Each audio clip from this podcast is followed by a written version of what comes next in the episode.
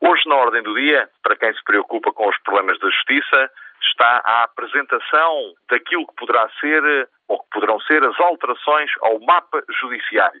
Assim designado um conjunto de intervenções que desde logo passarão por alterar o nome das habituais comarcas, círculos judiciais e distritos judiciais para circunscrições judiciais, pressupondo uma reorganização de meios, uma reafetação de meios, uma distribuição diferente de meios pelo país, alterando uma organização judiciária herdada já do século XIX e que, embora mexida algumas vezes ao longo destes últimos cento e tal anos, acaba por não estar adaptada à situação real. Qual situação real?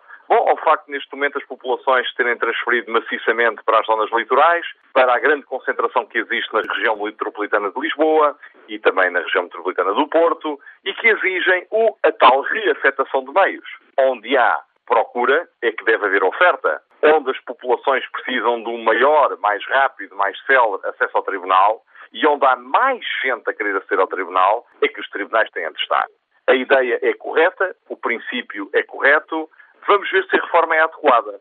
O que é de criticar no Governo é não ter ainda apresentado um projeto concreto, não ter ainda dito exatamente o que vai fazer, como vai fazer, quando vai fazer, porque é que vai fazer e o que é que ficará feito após a conclusão dos trabalhos. Mas, ao desencadear-se hoje esta discussão, estou seguro de que esse projeto vai aparecer. E assim, em vez de falarmos do abstrato, falaremos em concreto. Em vez de falarmos em ideias gerais com as quais quase toda a gente sempre concorda, sobretudo quando são, e é o caso, boas ideias, falaremos de projetos concretos. O que é que vai acontecer efetivamente na organização judiciária para servir melhor as populações? Estamos à espera. Não queria terminar sem uma nota final. Quis o destino que tivesse de me deslocar a Londres, onde agora me encontro. Em Londres também há bandeiras nos carros, bandeiras nas janelas e aguarda-se, com igual expectativa, o nosso confronto no próximo sábado. Confronto futebolístico, está bem de ver.